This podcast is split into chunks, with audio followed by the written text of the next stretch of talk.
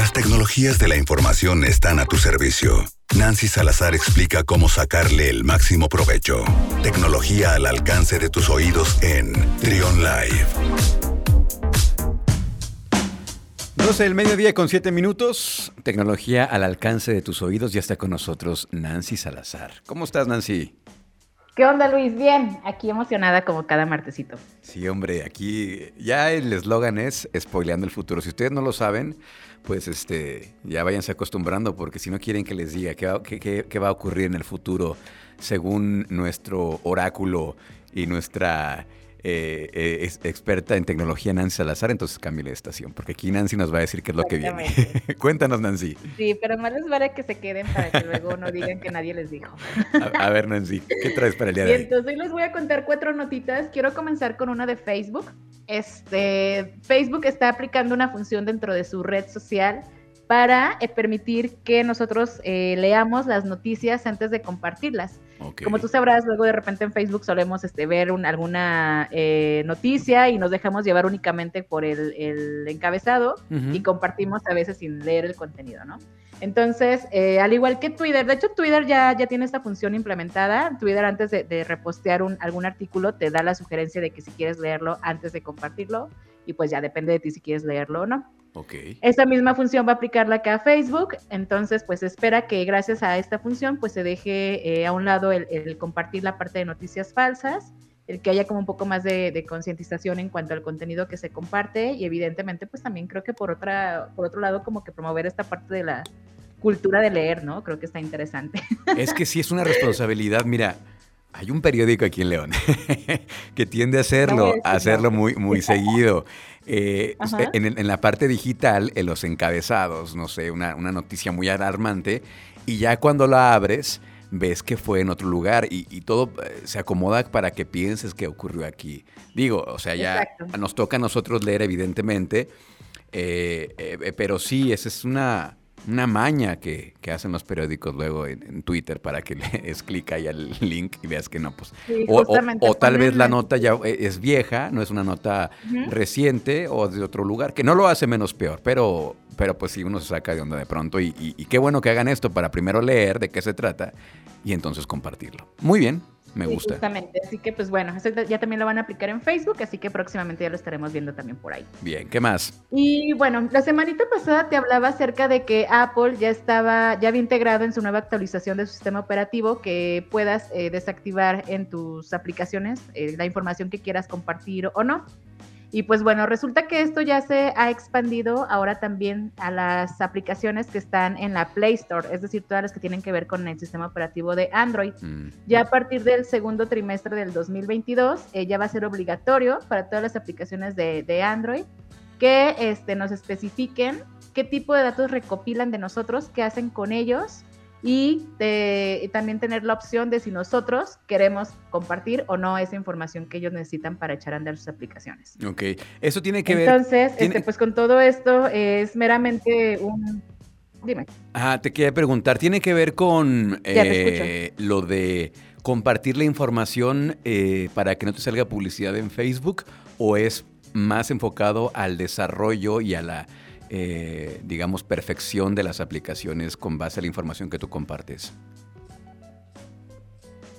Una parte es eso y otra cosa adicional es como eh, ser más transparentes las aplicaciones hacia el usuario en cuanto a qué tipo de información están recopilando y qué es lo que, es lo que hacen con ello. Por ejemplo, los datos que te comentaba la semana pasada, pues eran meramente para cuestiones eh, de, marketing, ¿no? de, de, comercio dentro de las aplicaciones.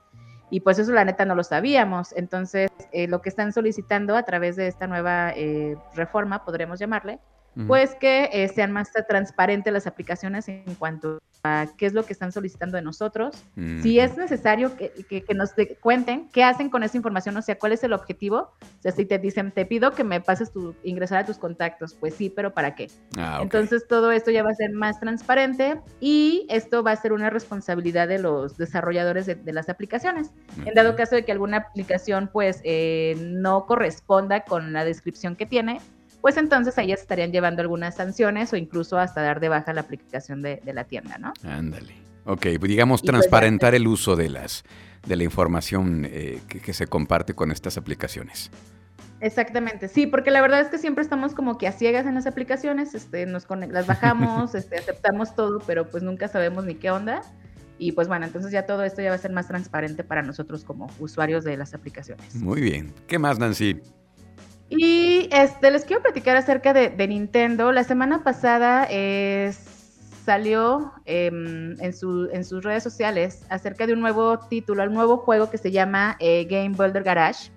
Este juego, eh, la intención de, Nintendo es que toda la, gente que tenga un Nintendo Switch pues enseñe a programar a través de, este nuevo este título que les comento, se, se, llama Game Builder Garage. Ah, qué padre. Y bueno, la intención de, este juego es que tengas un acercamiento bastante básico en cuanto a la parte de programación de videojuegos y que tú como, como usuario de, este dispositivo pues también te enseñes a, programar. Esto en la personal se me hace bastante interesante, pues porque yo soy una de esas personas que promuevo mucho como la, la importancia de, de, que te enseñes a programar, es no solamente en el sentido de que te vuelvas un programador, sino por las habilidades que obtienes este, eh, de la cuestión como intelectual para resolver problemas de la vida diaria. Oye, está muy Entonces, interesante. Pues este título ya salió. Sí, la neta está bien chido. Y pues de hecho, este, ya se está vendiendo aquí en, en México la preventa oficialmente va a salir el 11 de junio, pero pues ya salió una preventa en Amazon que está costando 729 pesos. Y bueno, ahorita me metí a estoquear y pues resulta que ya está este, eh, agotado, ¿no? Órale. Y pues ya, entonces pues la gente que, que, use Nintendo Switch pues tiene esta opción de título y sobre todo si se quiere enseñar a programar pues sería una buena entrada para, para ingresar en este fabuloso mundo de la programación. Muy bien, ahí está Game Builder Garage para Nintendo Switch. Qué interesante y qué maravilla. Pues imagínate de aquí cuánta, cuántos chavitos le van a agarrar el gusto a la programación. Y dice, bueno, aquí está el link que me mandaste, cómo desarrollar tus propios videojuegos. Pues básicamente entender cómo funciona, ¿no? El lenguaje de programación para videojuegos. Qué maravilla.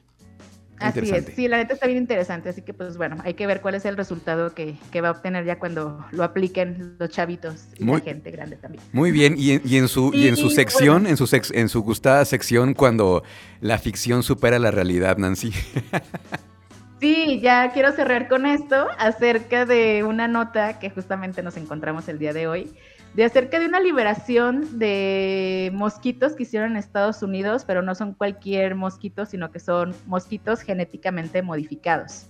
Y esto es para combatir infecciones. Esta liberación de mosquitos eh, fue un lote de 150 mil mosquitos y se liberaron meramente en Los Cayos, Florida.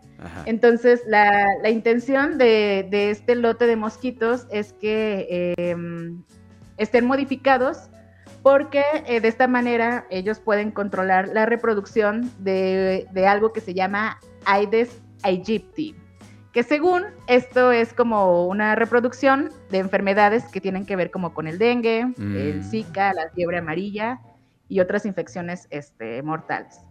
Entonces, eh, la intención de, estos mosquitos es que eh, se, se, liberaran y evidentemente pues puedan em, como que apaciguar este tipo de, enfermedades. Fueron modificados genéticamente, el gen que según se modificó es el OX5034, y bueno, se dice que este, este trabajo, eh, porque hay mucha gente como indignada en cuanto a la parte de modificar ya las especies, y pues el laboratorio tal cual se defiende con el argumento de que este, este, este mm, investigación o este trabajo ya tiene más de una década de planificación ah, y pues tiene todas las aprobaciones normativas, así que pues no fue nada como que por debajo del, de la mesa, sino todo meramente legal. Oye, está muy interesante. Sí, para conocer el cómo poder eh, combatir el dengue, por ejemplo, que decías, ¿no? El que se transmite a través de la picadura de mosquito. Y también estaba, estaba leyendo de esta nota, Nancy, que tiene ahí un financiamiento importante detrás. Eh, por parte de la fundación de Bill Gates, el recién divorciado.